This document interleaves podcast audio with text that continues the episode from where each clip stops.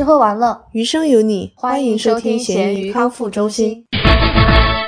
大家好，我是很久不看华语片的大米，嗯、是因为在美国很难看到华语片了。大家好，我是以前经常看盗版影片的小熊，嗯，然后今天大家可以听出来，我们俩的声音都已经有一点有气无力了。来，大米解释一下这是为什么？是因为我起得太早了。我们平时的录制时间本来是在我兴致勃勃的大晚上。小熊其实一般也状态还可以，都是吃了早饭悠哉悠哉的录一期播客。但今天我要沉痛的反思，其实这这次这是我们的第二遍了，所以大家如果觉得我们稍微有一点点的失去了热情，也是可以理解的。我不能理解，我真的不能理解为什么我会录第二遍，是因为某个很蠢的主播把秒表当成了录音机。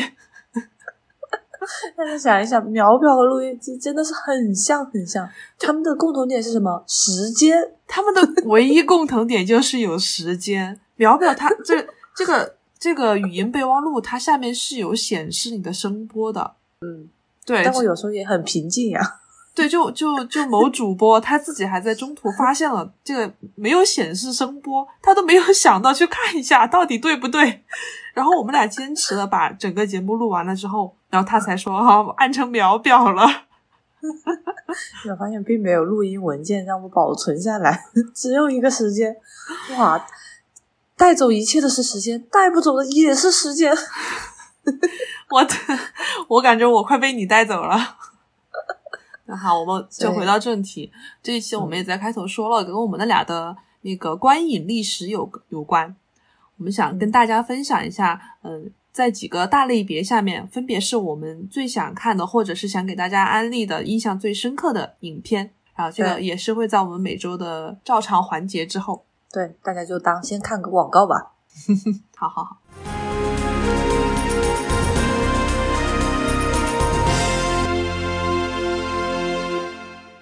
那接下来就是我们的每周食材挑战。这一期的主题实在是让我无语凝噎。那个大米可以解释一下为什么会有这样的主题吗？这期的主题首先是我要中奖这四个字，然后大家可能会想到跟彩票呀什么相关的，但其实其实提名者猪肉他最开始的初衷仅仅是他想抽中食材挑战的这个小奖而已，多么朴实无华呀！就太久没有中过了。对，特别是像小熊这种已经连续中了好几周，嗯他就有点心中愤愤不平。然后他说：“反正也抽不到我，我就用这样一个提名吧。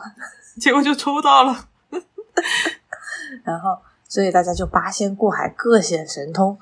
呃，我们群里第一个提交作业的是苗苗，嗯他的理解是，如果你吃一个没吃过的食物，你吃你觉得还好吃的话，就算是中奖。嗯我的解题思路也跟他差不多哦。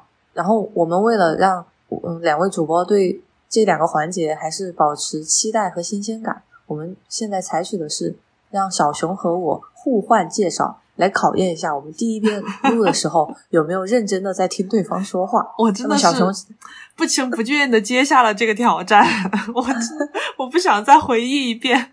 好，那待会儿我我的解题思路就由就由你来讲。然后嗯这一期大米是跟猪肉去吃了一家法餐，他们俩原本是计划要去吃他们每周都会吃的火锅，就就大家都知道大米的在美国的唯一的盼头就是吃火锅了。然后他去跟猪肉吃火锅，结果那家店呢，当天就是生意非常的火爆，都开始排队了。他们他们又很饿，又想吃东西，然后就看到街对面有一家店，嗯，正好就是法餐嘛，然后正好想着，呃，用一种中奖和交作业的心态就去试一下，如果好吃的话就中奖了。结果没有想到，他们点了，呃，大概还是挺贵的，一百三十多美金的东西，是吧？快一百五，啊，快一百五啊啊，差不多差不多。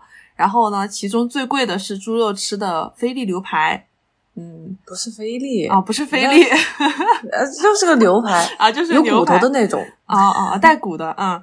然后呢，那个味道还普普通通。然后大米吃到了一个完全没有中奖的东西，就是美式的北京烤鸭。它的名字叫北京烤鸭，但是它还带上了法餐的精髓，就是半生不熟。然后那个东西就是五成熟的鸭子和厚厚的肥肉，旁边还配上了一些莫名其妙的酸酸甜甜的酱，就是梨子和桃子做的类似果酱的东西，然后就嗯就难以言喻。可以啊，小熊，我觉得你讲的绘声绘色的，比我还精彩。就我的记忆力很清晰，就是可能实在是就是我们俩对这个都比较无感，就那种西餐的方式，就是嗯只是吃个噱头，所以那是我没有中奖的。那我现在来讲，小熊他的解题思路真的是另辟蹊径。就我要中奖，代表的就是我还没有中奖，我在等待中奖当中还过着清贫的日子，所以他的。呃，他吃的饭是早餐的时候吃了一个水煮的玉米，不是早餐，是我的不晚是早餐。哦，那真的是有点清贫。他吃了水煮的玉米和蛋，嗯鸡蛋。对。然后我当时还表示出了有一丝嫌弃，因为我觉得鸡蛋的味道，呃水煮鸡蛋是鸡蛋味儿最重的。嗯我从小就不爱吃鸡蛋。小熊说他最不喜欢的吃法也是水煮鸡蛋，啊、特别是那个蛋黄。居然嗯有人不喜欢吃蛋黄，大家觉得这个也可以吐槽吧？这为什么要吐槽？很多人都不喜欢吃蛋黄吧？那咸蛋黄你吃吗？咸蛋黄可以，加点盐不就好了吗？不一样。然后，呃，我还呃那个反问了他，明明鸡蛋并不是一个清贫的事情，应该吃全素。就是贫穷家庭里的最后一点荤腥，知道吗？嗯嗯，对，现在如果是晚餐的话，我觉得也是说得过去的，嗯但确实也很健康，而且也是呃小熊最近减肥期间的嗯、呃吃的这样一个减肥方式，我觉得也比较又健康，然后又减脂，特别好。嗯嗯。但是我要跟大家忏悔的是，我吃了那个水煮玉米和水煮蛋之后，因为晚上我在加班，我心里愤愤不平，我就超超级愤怒。我说我为什么每天吃着这样的东西还要加班，过得一点都不快乐？然后我就吃了一包奇多玉米棒。你还不如在吃的时候就就把把它蘸着那个玉米一起吃了。然后我看了一下那个热量有两百多大卡，心里面就很是愧疚。啊，一一旦走上了减肥这个不归路，我就觉得会比较折磨。对对对，就是吃什么东西你都要看一下热量，基本上那种一百克的热量超过一千五百千焦的，心里面就会再想一下，考虑一下要不要吃。一千五其实都多了吧，很多健康人他们都吃一千以下的。所以等小熊看小熊能坚持多久吧。我其实是存疑的，要坚持的久，我们就做一期节目讲一下。目前还没有成功过。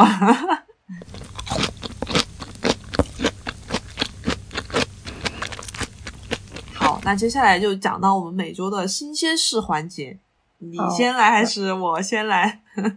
天呐，我有一瞬间忘了，但我马上下一瞬间又想起来了。我这个惊人的记忆力，对对对，还有一个好笑的事情就是，我们今天在讲的时候，我讲过了我的新鲜事之后，大米又问我：“那你这周有什么新鲜事？” 就真的鱼的记忆，你你确定你现在还能记得住吗？记得住。来，我们来面对疾风。呃，是这样子的，小熊有一天，他星期二，你看我记得多清楚。哦，不错不错。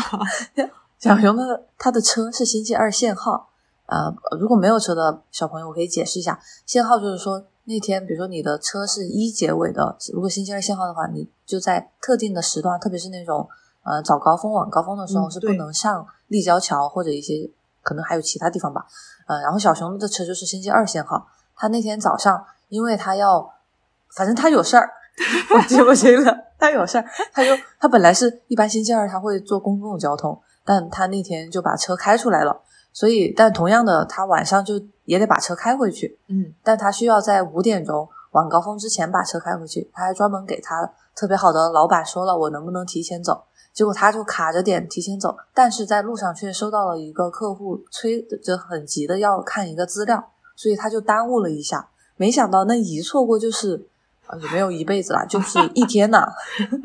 然后结果他就赶不上了。他他到桥的时候，到开到那个桥的时候，他秉承着呃作为一个律师的自律，不能够违法乱纪，呃、还有就是迫于要交罚款和扣分的这个前威，他就嗯没有上桥，掉头就停下了。呃，他灵机一动，找了附近有一看到附近有一个停车场，呃，又停又可以停那种电动车，又可以停普通的汽油车。你看我这些细节记得多么的详细。然后他就停了下来，停在那里，然后打了一个车回家。哦，是打的出租车。这里大家待会儿要考的，记住是打的随手招的出租车回家。第二天之后，他又他又坐了一个摩的过过来，想呃试试图。到那个停车场接上他的车，又去，呃，又去公司，嗯，因为他星期三就不限号了嘛。但是可曾想，重庆的路弯弯曲曲，呃，连导航都导不准。然后更何况小熊他停在了一个不知名的，他自己也不记得方位的那个停车场。虽然他在前一天打出租车的时候有问过司机说，哎，那个地方叫什么？但司机也就是随手一指，他根本就记不住。所以他和第二天，他和那个摩的师傅找了很久，兜兜转转，才终于找到了自己的车。呃，小熊讲完了这件事之后，呃，被我灵魂拷问。我因为如果是我的话，我的解决方法会是，呃，因为限号七点五、七点半就好了嘛。嗯，我可能会在解放碑。哦，他当时是在繁忙的解放碑，就是四周必须要过桥。对。嗯，我可能会在那里溜达两个半小时，要不是去。要不去吃个饭？但小熊说他他要加班。我如果是我，我真的有可能没带电脑的情况下去一个网吧加班。然后，因为我我懒我懒得把车留在那里。呃，在美国人人荒地稀的那个，我到时候打车过来，可能那个油费就要花好多。嗯嗯，在然后就是小熊最后掐指一算，他停车费加上来回的过路费的话，呃，那个打打车费、公交呃交通费。花了大概七十多块钱，还是有一点点不划算的。哎呀，大米的记忆力太好了，你连多少钱都记得。我的天，我对钱很敏感的，好准确。一口气讲完，好累啊，就生怕漏掉了什么重要的细节，抓住画饼。你漏掉了一个细节，它这个停车场不是一个随便的停车场，人家叫智慧充电停车场。嘿，你这个真的强人所难。我已经讲了，他能停那种智慧的车，能停电动车。嗯，好，那那那轮轮到我了。嗯，我要思考一下。就是大家不知道还记不记得，我们曾经有一期节目，好像是第八期，讲了关于房子的故事。这么清楚吗？对。然后当时在那期节目里面，我是表现出了，嗯，就是我必须要买房，我需要有一个。表示我是我自己家的地方，然后大米当时说的是，他认为就是结婚和这一辈子都可以住在租的房子里面没有关系。但是呢，今天大米要跟大家宣布，他已经买房了，而且就已经这个周一他去挑选了那个装修的家具，因为他们买的是那个 house 嘛，然后呃，开发商他会有一个类似于国内的嗯家装家具装修中心的地方，可以让你。挑选就是房屋内的装修建材，比如说地板呀、瓷砖呀，还有一些橱柜啊什么的，就是你自己可以选什么颜色、什么材质。然后呢，大米和呃猪肉就在这个周一下午，嗯，他们约的时间是一点到五点，就过去。不要那么强调时间，表现的你好像记得很深刻一样。Yes, yes。然后就过去挑建材，因为是猪肉先去的，大米还要上课嘛。然后他下课了过去，我我当时给他提议是。既然他就是这么懒得选，然后就这个也可以，那个也可以的话，他其实应该把这个就是图片和一些可能发生的搭配发在我们的群里面，因为群里面还是有专业的设计师和一些审美比较高的人，比如我，然后可以帮他们。所以我是审美比较低，怎么的？有被冒犯到哦。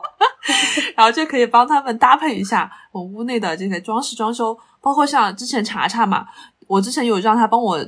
搭配衣服的时候，它是可以 P 图的，你知道吗？你只要给他你家的那个图片，他甚至可以帮你把建材 P 上去，看看效果怎么样。因为他们那个开发商的装修公司，他是不负责 P 这，就是给你看模拟图的，你只能自己靠脑补。然后脑补，我就觉得有可能很不靠谱。他就是随随便便选了一些家居建材。然后呢，因为大米它本身是一个，你知道，就喜欢粉红色的这种小女生嘛，希望家里可以明亮一点。然后呢，同时猪肉又不喜欢国内那种很老土、老旧的黄色家具的风格，最后他们选的家居都是偏嗯白色或者是米白色、淡黄色那样的，所以整体的话，我想象还是应该会比较和谐，会比较温馨。嗯嗯，哎，我可以加一个彩蛋，我昨天没有讲的，就是我他哦，你还没有提关于标准的事情，什么标准？人家他本来买房子的时候，他是会有一个标准包的，嗯，哦，就是这个很重要的啊，是很重要，就是他们本来的材质里面就是会给你选选好那个标准包里面，你只能挑选这些东西，比如说你的。台面只能选大理石，但是呢，如果说你要更高一点的，比如说像石英石嘛，是说石英石还是花岗岩之类的东西，就需要加钱。对，所以然后他们俩等我说完，我要补充，我想起来了。然后呢，他们俩为什么要买这个房子？就是大米最开始说了，他本来是可以接受租房的人，但是呢，因为现在有 Fortune 在，然后呢，想给 Fortune 一个更大的活动的空间，让狗狗更加健康快乐的成长。嗯，然后呢？因为而且那个房子离大米的现在的工作的学校真的是非常非常的近，开车五分钟就到了。虽然我质疑了他开车五分钟为什么不直接走路呢？然后他可能是太懒了，他就懒得走路。什么？所以呢，最后的决定就是大家还是一起买了这个房子。嗯，同时呢，也考虑到猪肉的那个工作关系，因为猪肉他们现在虽然是远程上班，但是可能会。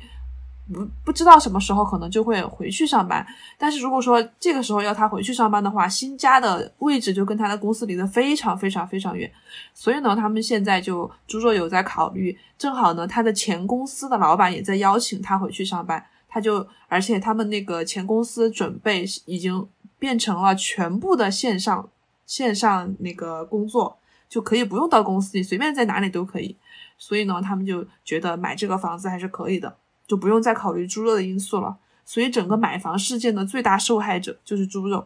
没有呀，他很爽呀，他每天能在家里遛狗子，然后狗子也开心。好 好好，然后我要补充一下，为什么我不愿意走那五分钟？因为我在两个学校上班，我我从就是初中开到高中去需要开十分钟的，其中还包括高速，我真的走不过去。所以我早上一定要用车出门。好好，这是我的小借口。呃，还有就没有吧？我觉得讲的挺挺充分的。嗯，那细节都有。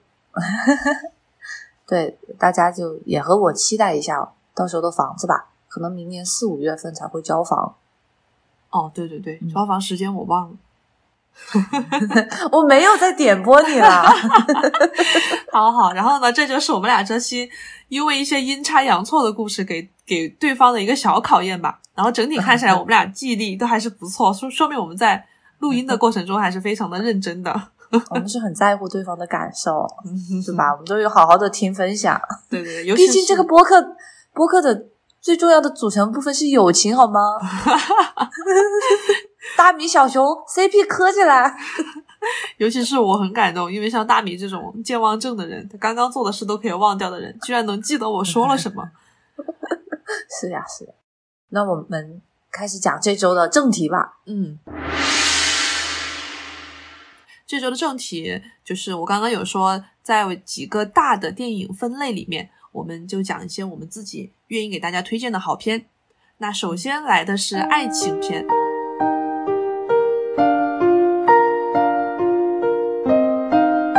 爱情片是一个少男少女们都喜欢的东西，然后只要只要看的人，我觉得都可以发生那种春心荡漾的感觉，就就还是受很多人欢迎吧。我自己也是比较喜欢看爱情片的。嗯嗯，我觉得可能有的人，如说有一定的阅历之后，他可能看就是看不太进去了爱情片，他可能不相信爱情之类的。但我觉得人，嗯，在少年懵懂的时候，到或者到之后，你都还相信爱情的话，你都会很喜欢爱情片的。对。查查就是一个不爱看爱情片的人，嗯，就不是世俗的样子呀。好好，我们来讲，嗯，然后呢，爱情片里面，我首先想给大家推荐的是一个既有爱情元素又有恐怖元素的片子，叫《深海寻人》。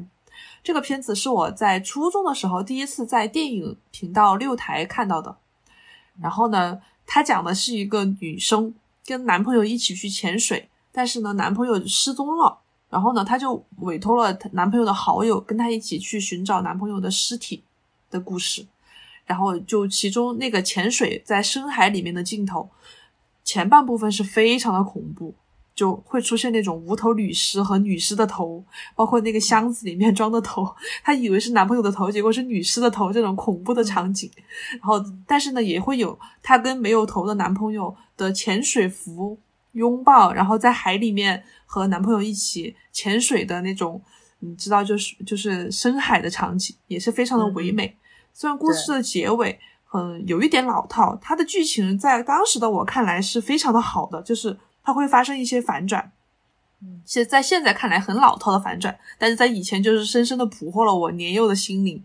然后包括最后那个女主一直为爱厮守在那个海边小屋，我就觉得嗯，真的很好看。那个电影后来我反复看了好多遍，就在电影频道看了之后，我自己从网上面下下来看了好多遍。那我来假装是一个伪心理学家，分享分析一下小熊他他对于这个片子喜欢的原因。嗯哼，第一，我觉得他因为小熊对深海是有一丝恐惧的，对，或者未知的，所以他就会看。因为我们看电影嘛，嗯、我觉得大部分的话，我们是看的是一个没有在我们的生活中发生的啊、当然可能有一些是平凡的那种故事，嗯呃，但是你想要一个新奇的感觉，一个视角，所以他会很着迷深海。第二，呃，就是可能他是当时懵懂的他对爱情的那种向往，然后觉得呃这个电影里面的这种执着，嗯，然后甚至是有一些嗯、甚至有一些疯狂的感觉，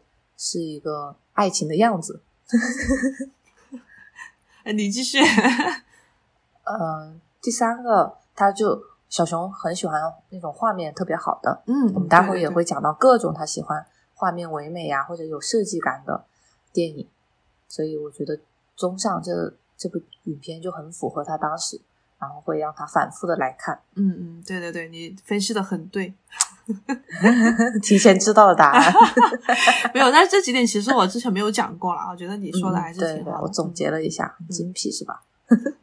好待会儿要考你啊，呃，我 我喜欢的是，也是中央六台经常放的，嗯初恋五十次，它是一个美国的，好，我不确定其他国家有没有翻拍过，但我好像看的是美国的，就讲一个女孩，嗯、有一点点剧透啊，她就是有一次出了车祸之后，她的记忆就停在了某一天，比如说啊，她现在实际的年龄是二十五岁，嗯，但她停的记忆可能是二十岁的某一天，所以她每天起来都以为是二十岁的某一天，比如说星期一，她可能就还是会去一个咖啡店喝咖啡，但是其实已经时间在随着呃正常的发展了，所以有一个男孩不知道的情况下就和他偶遇了，后来才发现他居然每天都会忘记前一天的记忆，他就把每一天当做和他的初遇一样来逗他开心，然后希望和他在一起，希望打动他，呃，这样一个有点类似于那种时间穿越的设定，嗯但其实是因为他的嗯、呃那个生病导致的一个记忆的缺失的故事，我很喜欢，是因为就感觉。嗯，不管是多少次，我都还是会喜欢你，然后我会想方设法的哄你开心，那样一份，嗯，我觉得为爱的人做的事情让人很感动。你记你现在讲的时候，我突然想起来了一个剧情非常相似的日本动漫，它名字叫什么有点忘了，但是也是讲的就是一男一女两个同桌，那个女生是每过七天就会重置她的记忆，所以呢，他会把自己的那个想的遇到的这一周发生的事情都写在本子上，他会提醒哦自己这一周有什么故事，然后后面两个人就慢慢的，嗯，后面我没有看完，所以我不记得了，我也不知道。好像是叫一星期的同桌还是什么，我有点不记得名字了。嗯，嗯，但我觉得一星期还是挺长的。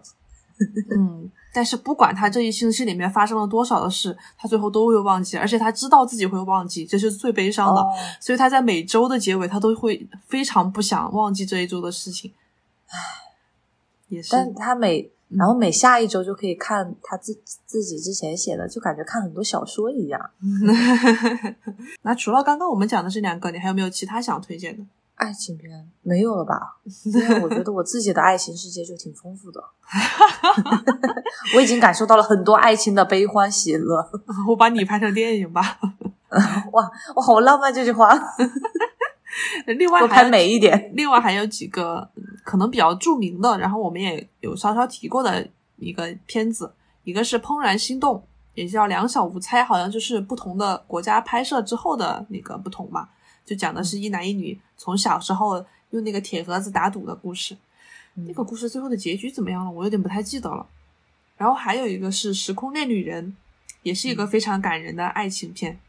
这也是跟跟穿越有一点点关系的。嗯呃，男主不管多少次，他他都想，他其实最大的初衷就是让女朋友开心，呃，或者让她成为女朋友，然后以他为第一的要素，就是以他为 priority 那个首要，嗯嗯嗯、去做一些其他的决定，因为可能会产生一些蝴蝶效应。嗯，对。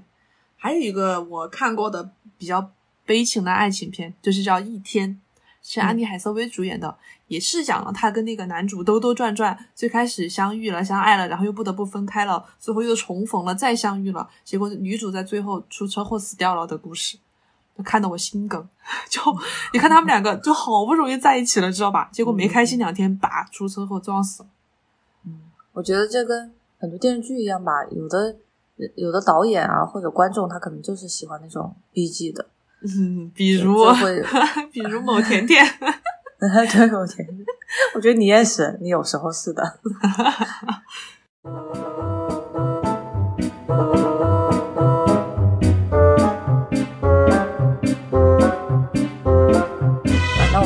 讲完了这个，来讲点开心的，嗯。关于喜剧。对，说到喜剧片，我的第一反应就是周星驰，真的是我国的喜剧之王吧？就包括他自己拍的电影也是喜剧之王，他确实是在喜剧这方面给国人留下了很多的瑰宝。然后呢，他自己本身也是一个大师，虽然现在大师迟暮，然后有一点可能力不从心，拍的电影哟，这成语真的是出口成章呀！对，然后其实《美人鱼》也是有一些经典片段的，但是整嗯从整体来说，我觉得还是可能他当年的喜剧片会好一点。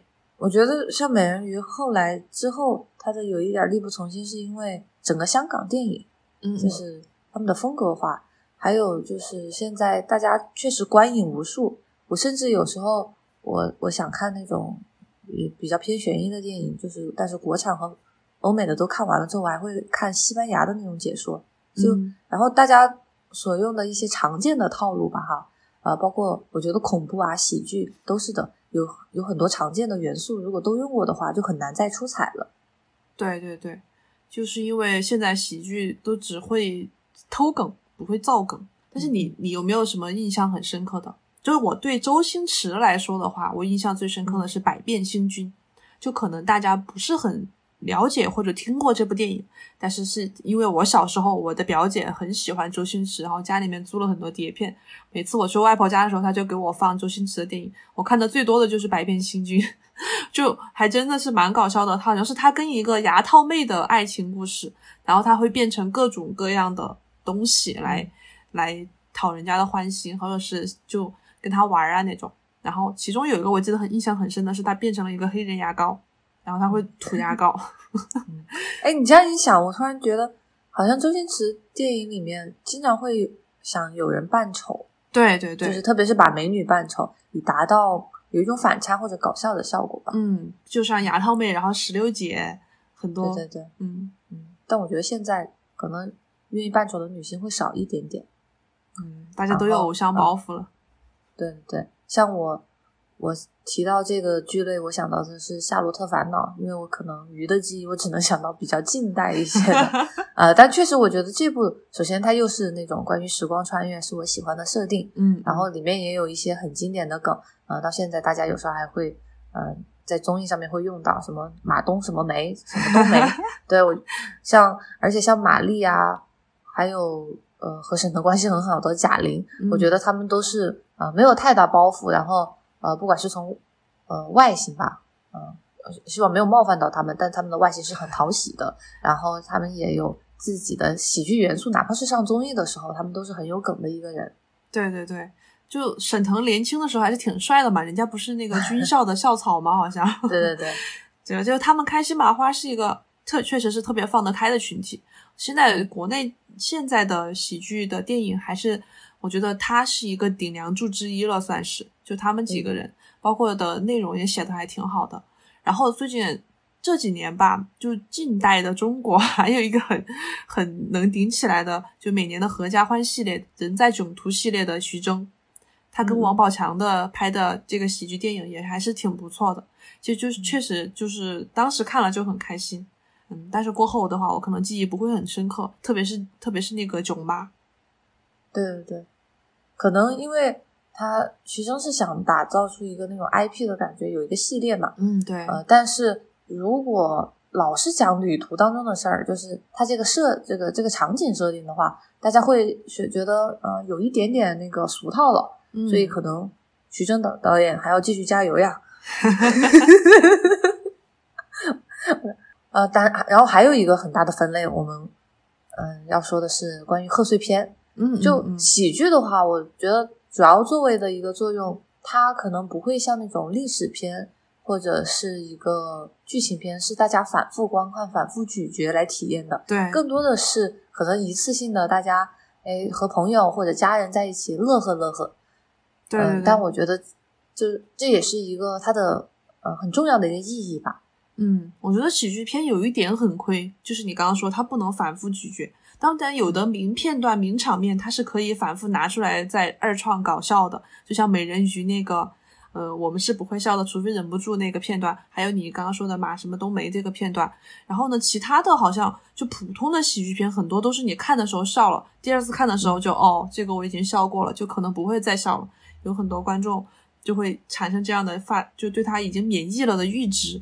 然后呢，这一点喜剧也是比较亏，所以很多时候都是作为合家欢的影片，大家笑一笑就完了，嗯，就很难再有那种很有很有深度可以留在影史上的片子。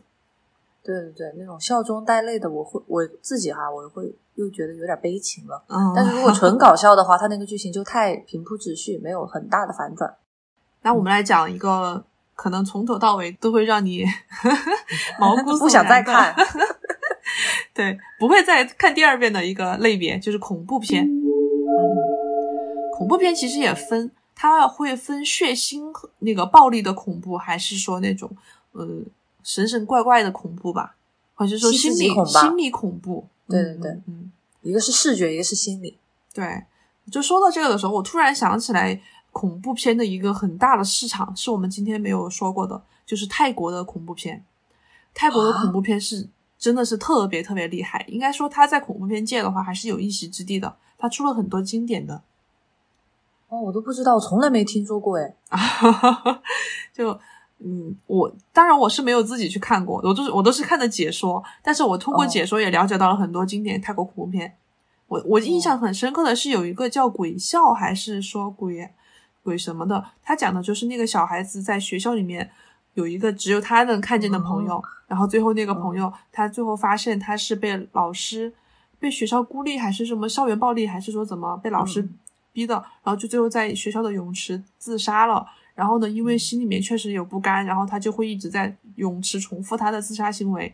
最后，这个小男孩去帮助他解开了心结，这样其实最后还是挺感人的。那个片子还挺好看的，我通过解说我觉得挺好看的。但是你让我去看原片的话，我可能会很害怕。嗯，我可能有一点点偏见，就是提到泰国，我总会和把它和印度电影归在一个类，然后就觉得他们 中途就要跳起来，就那种歌舞的，呃，印度电影我我有点接受不了呃，宝莱坞，啊。对对对，就我唯一看过的好像就宝莱坞。嗯嗯，对。然后你提到那个关于呃 UP 主或者做那种视频剪辑的，对我也很感谢他们，特别是我我是喜欢看悬疑，我们待会儿会讲到的一个类，但有的时候悬疑和恐怖他们是不分家的，嗯。嗯，不管是它的场景或者是突然吓一跳，哎，你昨天说那个英文叫什么？，jump scare。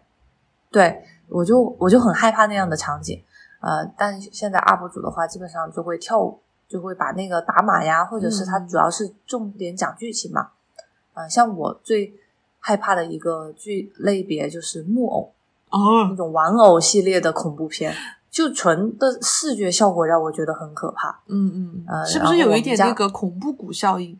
恐怖谷是什么？恐怖谷效应就是说那个东西它太像人了，会让人产生排斥感，就会觉得这个东西它不是人，但是又像人，它会有恐怖谷效应。有可能，有可能。然后我们家楼下有一个博物馆，他那个橱窗就放着一个很大的那种玩偶吊起来，我就觉得图什么呀？我们又不是个恐怖，它就是一个那种艺术博物馆，你知道吗？嗯然后每次走到下面就很迷惑，嗯、然后我以前看过，就我基本上不会自己主动的去看，我看的为数不多的恐怖片，基本上是和大家，呃，有时候就是大学的时候和几个朋友一起玩了之后，不知道为什么大家最后要以看一个恐怖片为结尾，哦，想不通，哎，你是你跟你玩的是国外的同学吗？没有国内的。哦，国内的，我就感觉好像国外的人特别喜欢搞这种东西，大家一起看恐怖片。啊，国外一般就 party 就开始喝酒了吧？然后我我记得的有一部就是关于木偶的，但我不记得名字，好像嗯是那个木偶他被他就在那个屋子里，然后他可以控制一些人，然后他最后的方法是不要让他听到你的尖叫声，哦，就不知哎呀，就很可怕。嗯嗯，呃，另外一个类别是呃，就是一个分支是《电锯惊魂》，嗯嗯，电知道《锯惊魂》叫分支吗？一个系列，一个经典系列，嗯 对对对，呃，我只其实只看过一部，然后就被吓得不敢再看了。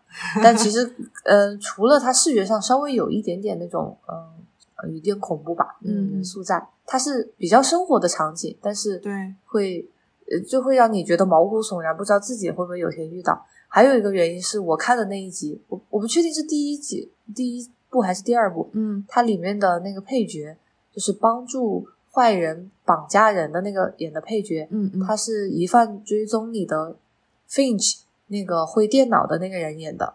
他在《疑犯追踪》这部美剧里面就是一个很善良，然后很厉害的，呃，很有人性的一个博士。但是在那里面就突然在后面车后，你的车座后面坐着把你绑架起来了，我就觉得三观正裂，我就不想。我是一个很带入剧中的人，我就觉得他他作为一个博士不应该做这样的事情。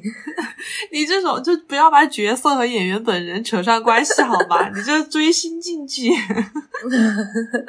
我我是追片了，我就也没有很很强烈的粉他，但我觉得虽然他确实演的挺好的，说明这个演员的可塑性嘛，嗯但是我就还是有点害怕，就不敢再看了。嗯，据我所知，你说的这个角色后面没有再出现了，他应该就只在第一部，因为后面那个数据的帮手就换人了，哦、所以大 boss 从头到尾都是同一个吗？同一个，但是他中途死掉了的。啊，还还啊，这？个这个算不算剧透了？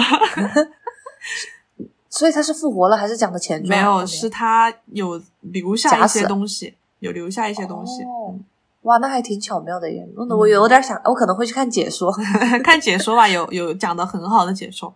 哎，这个应这个应该不会算广告吧？就 B 站有一个我也很喜欢的解说，叫阿斗，阿斗，阿斗，他自称阿斗吗？就是就是那个字，它不是多音字嘛？呃，对对对，嗯，然后然后他就讲过《电锯惊魂》系列，我也是跟着他看的，因为我我也不会，哦我也害怕，我不会自己去看，我跟着他看的，我觉得他讲的很好嗯，我喜欢看的一个 UP 主是小偏偏说大啊。小偏偏我也喜欢，对对对，呃呃，而且小偏偏涉猎挺广的，他嗯有时候也会讲一些电视剧，不是悬疑的那种嗯恐怖的，他也会讲，所以我很喜欢他。嗯，好。然后呢，还有一个就是，这是我们说的心理上吧，可能会有一点那个恐怖。然后还有一个就是血腥暴力的，有一个很经典的系列是《死神来了》。然后《死神来了》，我觉得就纯血腥，就是纯发泄解压电影，你知道吧？就让你看杀着玩儿。然后我我都我都害怕，就小孩子看到了，他会不会模仿，或者说会不会对他产生心理阴影？他会哦对这种割草机啊，或者是电线呀、嗯钢丝啊东西都会产生阴影吧？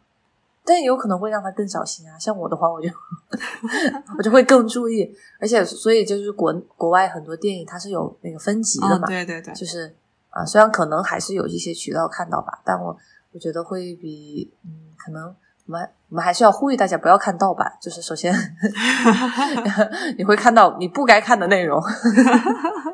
对对，然后《死神来了》，我印象很深的有一部，好像是第三部，它里面有一个杀人的手法是那个人在泳池里面游泳，结果呢外面呃好像是抽水泵坏了，然后呢就把他从泳池的抽水排水孔那里给吸进去了。他整个人就在里面碎掉了，然后抽水泵那里就突然蹦出来满天的血水和内脏啊那些东西，就搅碎了的肉，让我印象很深刻。就很血腥，就小孩子还是谨慎观看。所以这也是一种，它是通过视觉效果，然后而且《死神来了》整个系列，我我只看过解说，但我觉得它是一些说生活中也有可能充满意外，所以会让大家觉得有点害怕。嗯，这也是有一些电影它的脑洞所在，它可能不会像我们下面要讲的科幻片这个大类，它更多的是用一些呃科技手段，嗯一些视觉效果，但它讲的是一种稀松平常，但是却让人毛骨悚然。对对对，但是恐怖片其实还有还有一个，嗯，就就其实它的东西有很多，包括很经典的，像我们今天还没有说到的，就恐怖游轮、忌日快乐这种轮回式的，嗯、这种恐怖，其实也是开创了这个这种类型的先河吧。就恐怖游轮，它是这种循环到某一天，重复去做一个事情。对我我还挺喜欢那个的，就是我坚持自己看完了原片的，嗯，因为实在是看看到那个设定特别的喜欢，而且我每次看到这样的电影，我就会幻想，如果有一天我遇到了来自另外一个时空的我，或者另外一个复制的我，该怎么办？我该怎么说服他，让我们最后是一个一个人存活的最好的结局吧？但但这样的话，他不是会死掉吗？就一个人存活的话，你你活着他就死了呀。不一样，我们可以商量让他活吗？他也是我吗？但是你的意识就不在了，你不会觉得难过吗？那没办法呀，如果人人都是这样想的话，那最后一定是没有一个好结果的。对，这就是他们为什么能拍出来的原因。对对对，确实是抓住了人性的一些弱点，把它放大。嗯，我就是相比起这种西方的恐怖来，我更讨更害怕中国的恐怖。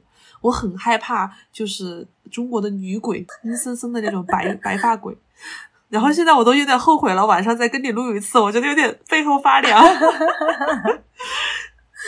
好，对，然后小熊昨天说他害怕中国，不怕西方，是因为觉得西方管不了他。对呀没不能害他。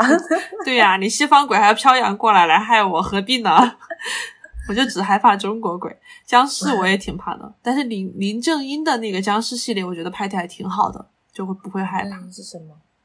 林正英是那个香港的僵尸大师啊，僵尸电影大师，拍了很多很我我知经典的，道有这么一个系列。嗯，拍了很多很经典的僵尸僵尸电影片，像那个叫什么《僵尸师叔》，就是我我印象很深的是叫《僵尸师叔》还是什么？就带带他带了两个徒弟，然后去收服僵尸的故事。我也不喜欢僵尸的样子，可能跟你刚刚分析的有关系，嗯就是他跟木偶一样，嗯你会觉得有一点点像人，但是却是一个。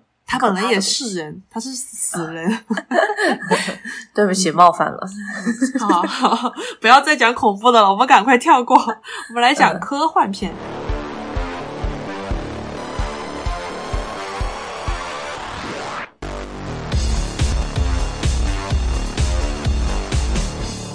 然后科幻其实是一个很玄学的内容，你要说什么属于科幻，它到底是必须要科在里面，还是说只要有幻想就够了？像我的话，我就是偏科一点的，嗯钢铁侠或者整个漫威宇宙，我都把它定位定位为科幻片。我最喜欢最喜欢的就是钢铁侠。你不觉得因为有雷神的原因，所以这个显得有点神话片吗？所以这也是我唯一没有追完雷神的原因吧。又开始我昨天我昨天讲的原因是因为我不喜欢雷神，呃，就也不是不喜欢，我可能无感吧，嗯就是他是，嗯、他是天生下来的神力，呃，就不是很励志。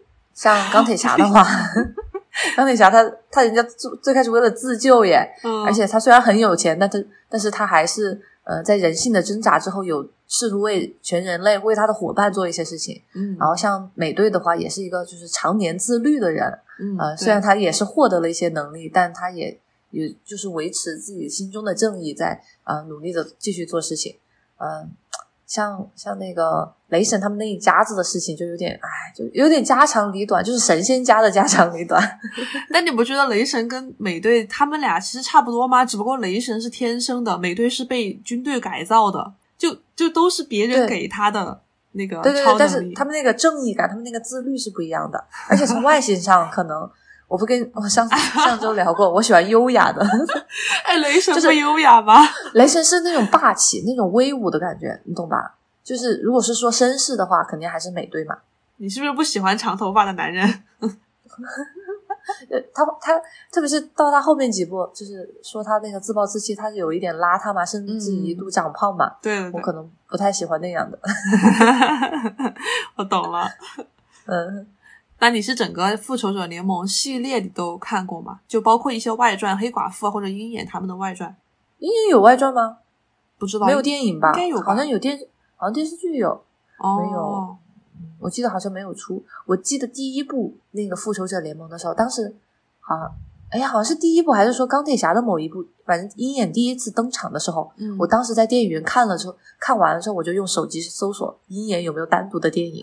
我当时觉得好帅呀，因为我就很我一直很喜欢那种长手的英雄 英雄 ADC，然后可是没有，反正当时没有，现在我不确定啊。呃，呃所以其他的外传的话，除了雷神，我基本上都有看完。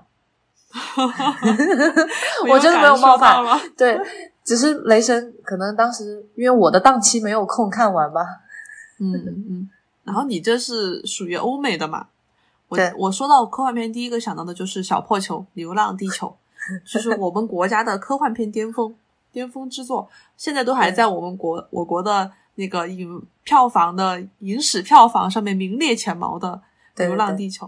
嗯，他讲的就是一个人去太空拯救地球的故事，就推动地球嘛，要为了避免那个避免什么有一个什么灾难我忘了。好像是要撞到了吧？还是对对，就是要撞到了还是嗯怎么，就推动那个行星启动器嘛，就让它进入另外一个轨道。这个故事我觉得当年看还是挺震撼的。一个是因为它是我们国家第一次拍出来的这种科幻片，然后呢，它的特效和那个背景其实都做的真的很不错。然后第二个就是可能还是有爱国之心在里面，就这个电影它还是有一些对有一些主旋律在里面的，就很正，嗯而且又是中文，就会给你不一样的感受，就会觉得我们国家真的强大了，就会产生那种民族自豪感。所以我还是挺喜欢《流浪地球》的。很小熊这部电影 那种自豪感对对对，不知道大家会不会听到背景里面，我们外面在早上会有那个钟声，就是平时的录制都听不到那种。专属福利这一期，对 对对，呃，然后刚刚提到《流浪地球》，我觉得确实它现在是国产科幻片的一个巅峰，嗯但其实我们也希望它是一个开创先河，是作为一个国产科幻片的起点啊、希望之后有更多更好的作品出现。嗯确实，我觉得中国不管是像我们有那么多的玄幻故事拍成了电视剧，我们在这个想象力上面是一定有的。对对对然后现在我觉得技术手段也跟上了啊，那个效果的呈现或者是大制作，就我们啊这个还是很有钱的嘛，嗯很有资金的，嗯，希望能有更多更好的作品出现。像我一直很期待的就是《三体》，嗯呃，也是《流浪地球》它的原作者刘慈欣的一部很出名的作品吧。对它一共有三部，三部吧，四三部写第四部？嗯对，，三部呃，但他我记得之前还专门搜过，一直有人好像都立项了，有电影也有电视剧，但好嗯像一直没有拍出来。可能是他那个需要要求的画面或者一些手段更加的高级，所以对所以，迟迟的不能制作好，就很期待，很期待。这也是让我觉得《流浪地球》那个可能它的那个世界观或者剧情来说，没有不像《三体》那么的完整性。嗯嗯，嗯，但是给大家推荐 B 站的话，有一个 UP 主，他把《三体》这三部，他用一些其他的影视剧的素材把它影视化了，就相当于他自己东拼西凑的，假装这个人是主角，然后做了一些什么事情，加上了他的一些解说，嗯也可以给大家过一个瘾。而且他整个视频下来，呃，如果有的人。比如说像小熊这种买了书却不看完的话，你是你如果更偏向视觉的话，我觉得那也是一个很好的切入点。哎，我想问，就是你刚刚讲的那个 UP 主，他的东，他的他是把三《三体》整个内容都有解说完吗？就适不适合新手入门去看《三体》？还是挺适合他解说嘛，你懂，他肯定不是逐字逐逐句的，他书那么厚一本，他他可能我忘了，好像还是有点长，可能一部他可能要半个到一个小时吧，哦然后来解说，我觉得还是应该能看懂的，至少呃，你其实我最开始我记得是在大学的时候，我有一个朋友他推荐我看《三体》，但我看前前十几页的时候，我有一点点劝退，它其实是有一个历史背景在的，嗯它是讲人，呃，大概是在可能七八十年代吧，我忘了。那个时候，呃，中国的科学家试图跟外星研究呃那个产生联络的时候，一个大背景，但那个太有时代感了，我当时有点读不下去。我后头是 他一定要就是把这个宇宙观给我搭建起来了之后，我才会更加的入迷。嗯嗯，对对对，很多小说都是这样，你只要了解到他的世界观之后，你才会越看越好看，越看越深入。我就是因为太太太懒得了解了，我觉得太厚了这本书，所以我一直没有翻开。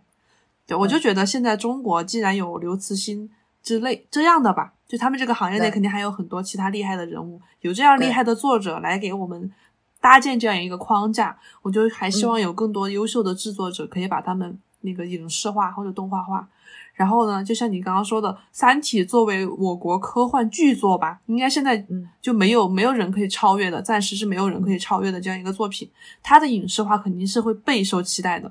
如果说我的潦潦草草做出来的话，肯定会被骂死。不管是哪个公司来接这个手，肯定都会很，要不一定要把它做到尽善尽美才能放出来。嗯嗯，确实确实。哎，我昨天有个没讲到的，但我觉得也是你喜欢的科幻片呀，《哈利波特》系列。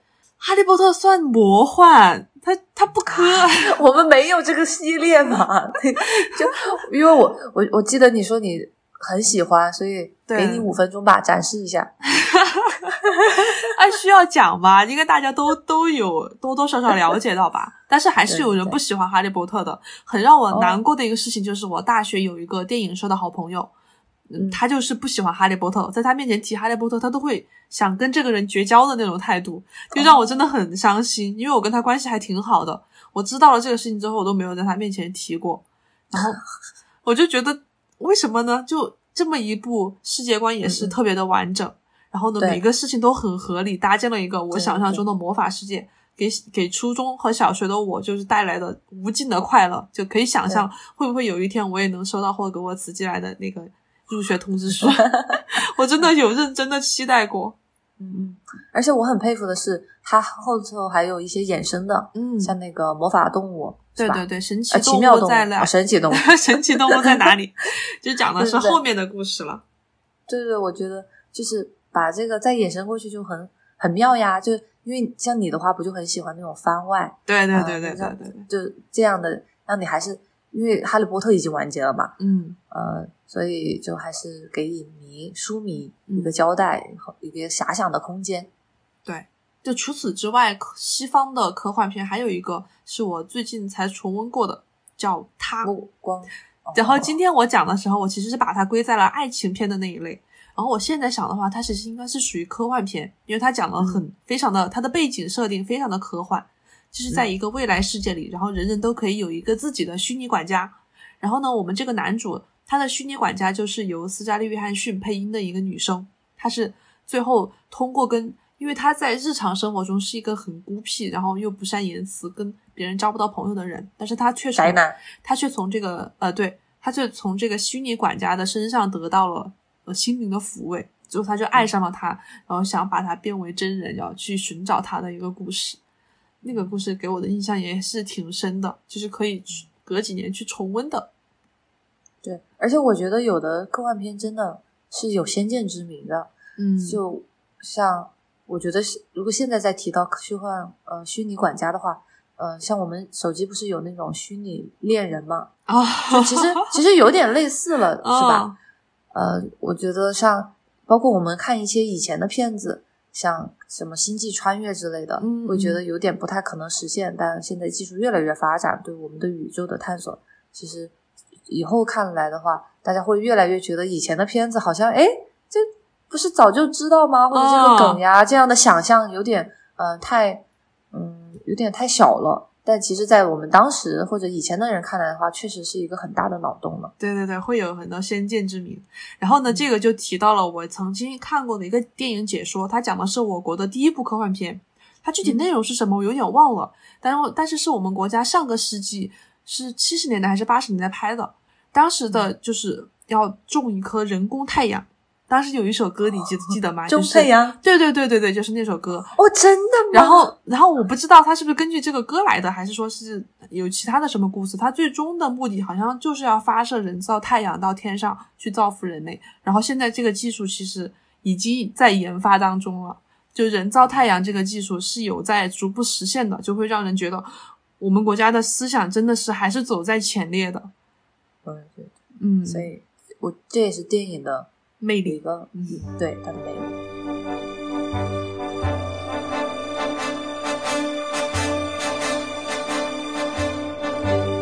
好下一个我们来讲到我们的剧情片吧。嗯，其实刚刚我觉得所有的片子都可以归为剧情片。但是大米对剧情片有一个很奇怪的见解，他一定要认为是第一遍看不懂的才能叫剧情片。对，一定要你反复揉捏，然后不错过任何一个细枝末节。呃，可能这才算比较好的剧情片吧，在我心目中，嗯，就比如你最爱的，《盗梦空间》嗯，因为呃，它那个设定就超过了大家平时的那种时空穿越呀、轮回，嗯。它是在有梦中梦，而且呃，而且有一点道理哦，因为我们聊过有一期聊过梦嘛，对，确实你在梦中的一些想法的话，可能会反映出你真实中的内心世界，或者会影响你以后现实中做的一些决定。嗯嗯，对。然后确实也是一个很经典的片子，你要把它归为科幻也可以，归为剧情也可以。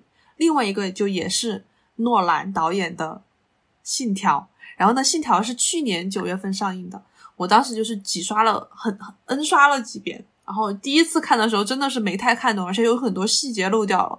第二次嗯看的时候是在网上看过一些解析之后，再带着那种提前知道的剧情去看，会发现哦，原来他布置的这么巧妙，是这个意思。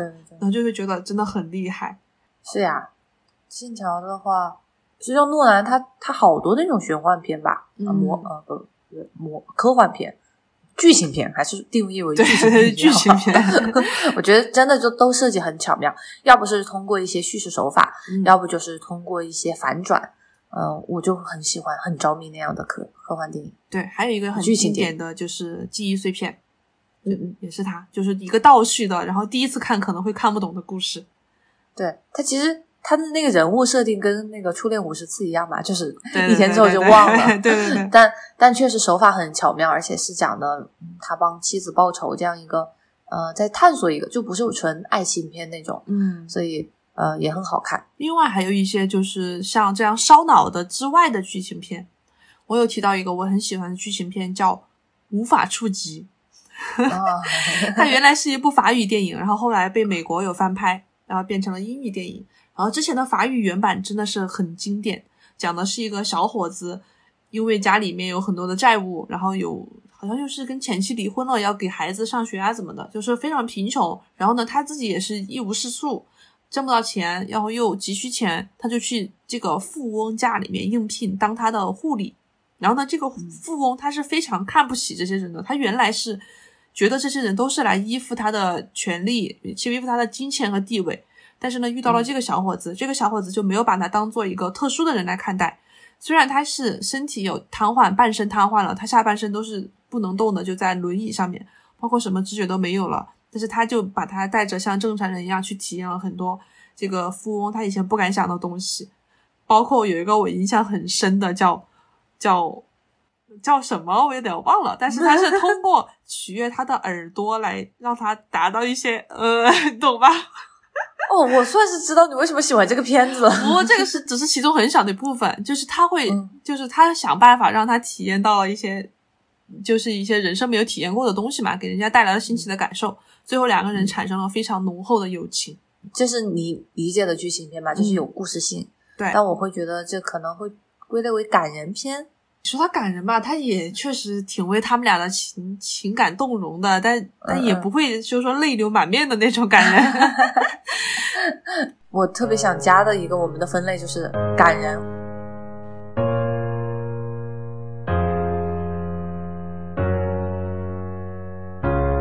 或者催泪吧，感人总觉得听上去很小学生，催泪片。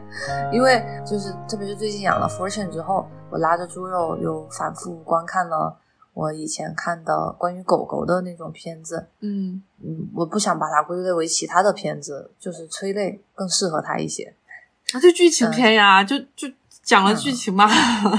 不烧脑。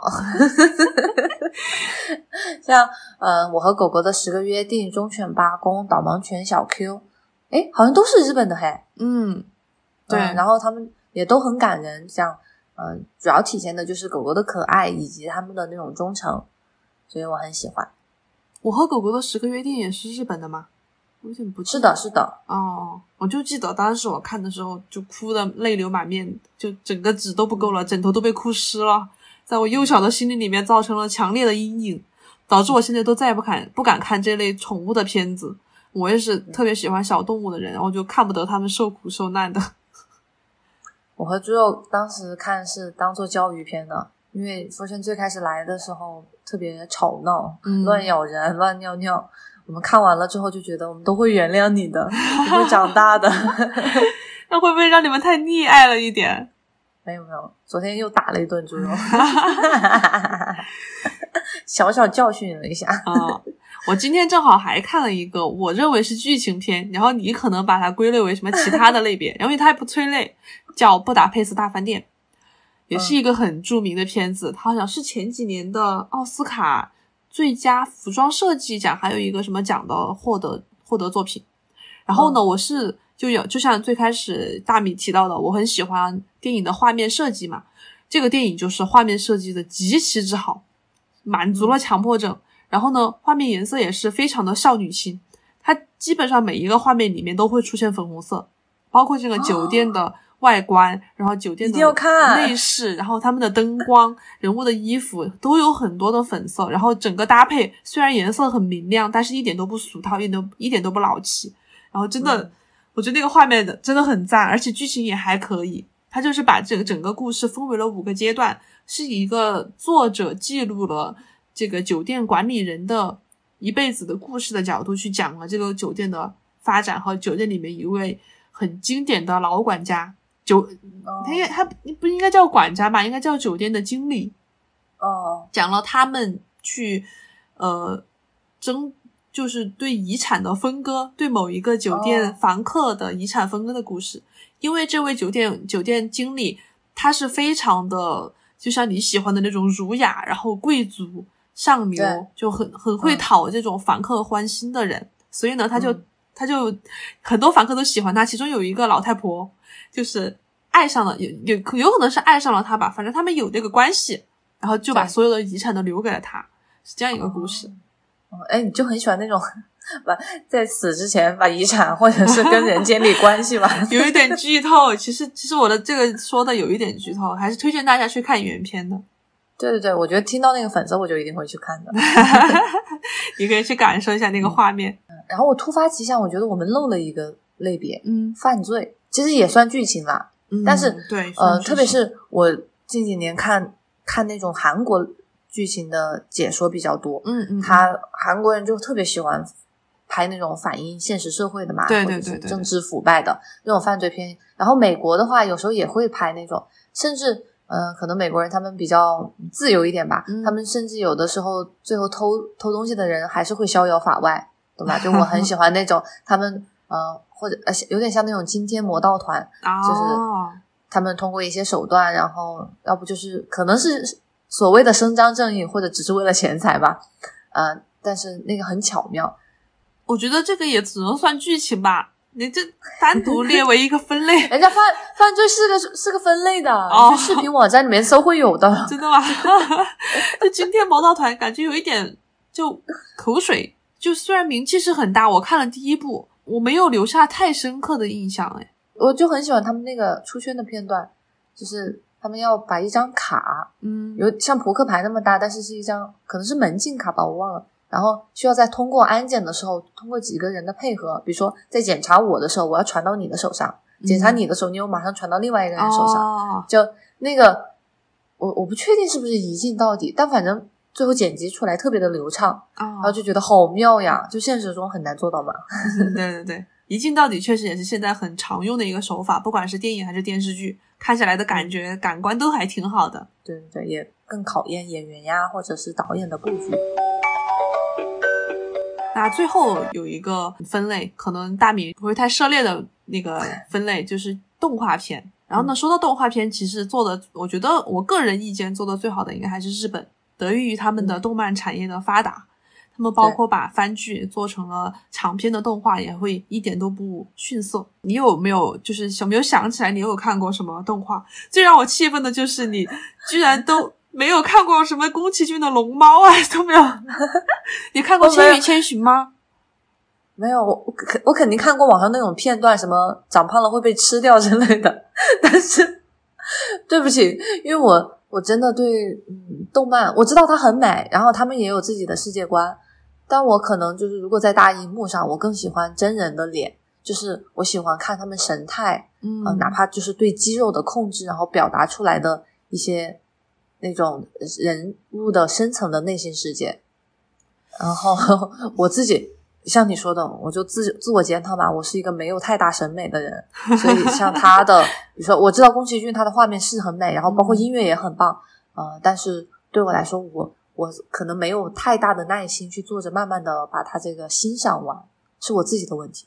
对，其实它的有些剧情也还是挺巧妙的，比如说像《千与千寻》的剧情，然后还有其他的一些故事也挺好的。嗯，像你刚刚说的。人物表情的问题，其实现在他们有的人做的也是很到位的。我觉得刻画包括情感渲染，然后到那个场景的时候，也是有一些爆发力在里面的。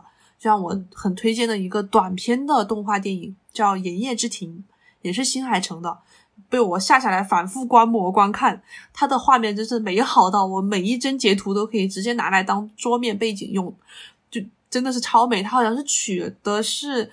呃，日本六代目公园的一个实景，然后把那个就是做成了动画的样子，包括他们的呃很多内容，就是就真的很美。然后呢，其中男女主的情感碰撞的高潮片段，他们两个人的声音在一个在左声道，一个在右声道，你戴上耳机听的时候，最后会一起说一句话，就会让你感觉全身鸡皮疙瘩一下就起来了。虽然最后的结局不这么不怎么好吧，又是一个。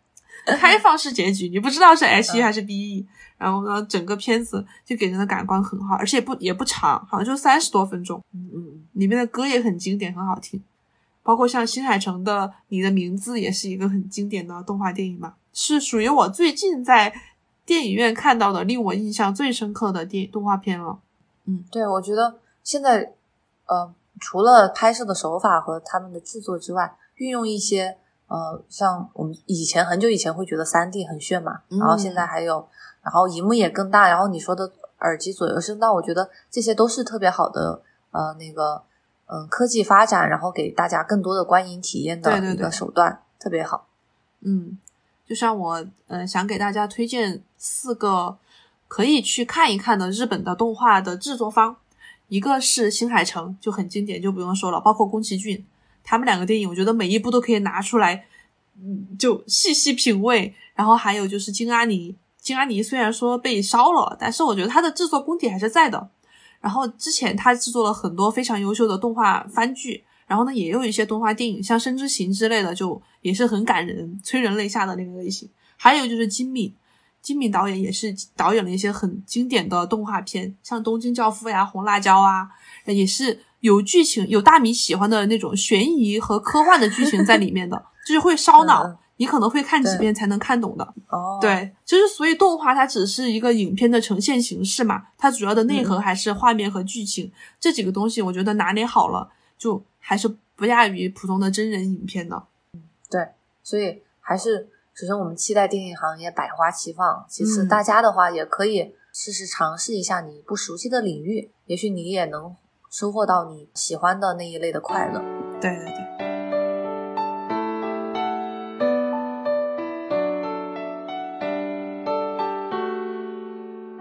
那我们今天的电影分享就到这边，讲了六个类别吧，不算上大米的催泪片的话，就是六个类别。还有我的犯罪片，犯罪，你都没有讲什么犯罪片，就只有惊天魔盗团啊，像像什么？我想想，比如说猫鼠游戏嘛，猫鼠游戏是电视剧吧？不是，你说的是那个，你说的是那个 Tom and Jerry 吗？不是，有毒吧你？啊，我怎么误会吧？我怎么一直记得是动是？电视剧是是小李子演的那个是吗？对，小李子演的呀。哦，那可能是小李子怎么会演电视剧呢？我就说那可能是大荧幕的，电是吧？然后就是我现在想不出来具体的，但是有一个可能大家会觉得制作，呃，制作没那么那么严谨的吧？嗯像那个 Ocean Ocean's Eight，嗯就是一群女的，然后她们去偷一个东西，然哦后就不同于有时候大家会可能以前吧，大部分拍的是男的，像这这里面就是女的，比如说有有个女的是码农，有的女的长得漂亮，有的女的她呃比较会骗人，什么什么之类的，然后他们去作为一个团队偷珠宝，就类似于这样的偷东西的东西，最近犯国。国内也有一个很经典的犯罪片，就是那个吴彦祖演的，他饰演的那个反派，然后最后呃，你知道那个片子吗？叫什么名是不是字？我有点忘了，是不是那个男的是就是除了吴彦祖，另另外一个男的，那个男的一般是演硬汉的那种。对对对对对对对我看了解说的，啊！我我我没找到片源，因为美国这这边现在又因为疫情啊，然后又因为是华语电影嘛，就很难找到。哦，但我记得当时解说看下来觉得很一般，有点俗套。你你看电视剧的话，可能会感觉啊不，你直接去电影院观看的话，可能会感觉好一点。那个电影，哦我觉得在电影院看的话，还是观感挺不错的。嗯嗯，可以，那好嗯那我们今天就聊到了这些所有的电影，希望大家如果有其他的推荐的，或者受到我们那个启发，或者你你也看过我们谈过的某部，一定要在评论区多多跟我们互动，也欢迎把我们的节目推荐给你的亲朋好友，嗯、让大家更多的人加入我们的呃听收听当中。嗯。如果大家想加入我们的讨论，或者给我们提供一些灵感的话，就请在微信搜索，请在微信搜索 Fish Friend 二零二一，添加我们的闲鱼小助手，小助手会把你拉到我们的鱼鱼群里面一起聊天摸鱼。然后最近呢，也是我们的上上期节目几经波折，唉，真的是太波折了，就因为各种的原因吧，最后都最后是拖延了快一周，已经拖延了一周了才发出来。嗯才最终成功的没有被撤回的上线了，然后欢迎大家多多收听。然后如果有什么紧急情况的话，我们也会第一时间在微信群里面公布。嗯嗯，对的，感谢大家的谅解。然后，嗯、现在秋冬季节变暖啦，窝在被窝里或者去，呃，去电影院拿一个热乎乎的爆米花，好好的看个电影吧，或者收听我们的播客。好的，我们下期再见，拜拜。好，下期再见，拜拜。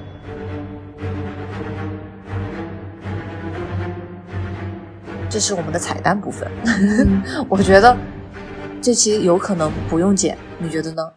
啊，我刚刚那个要剪一下吧，搜不用索，很可爱，搜而且索。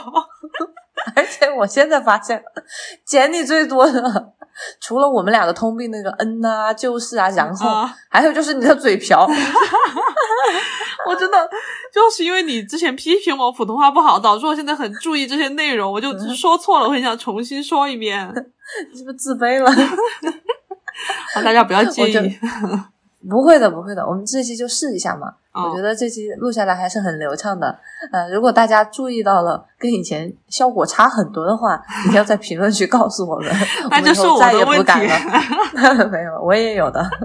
好，那我们就真的拜拜啦。拜拜。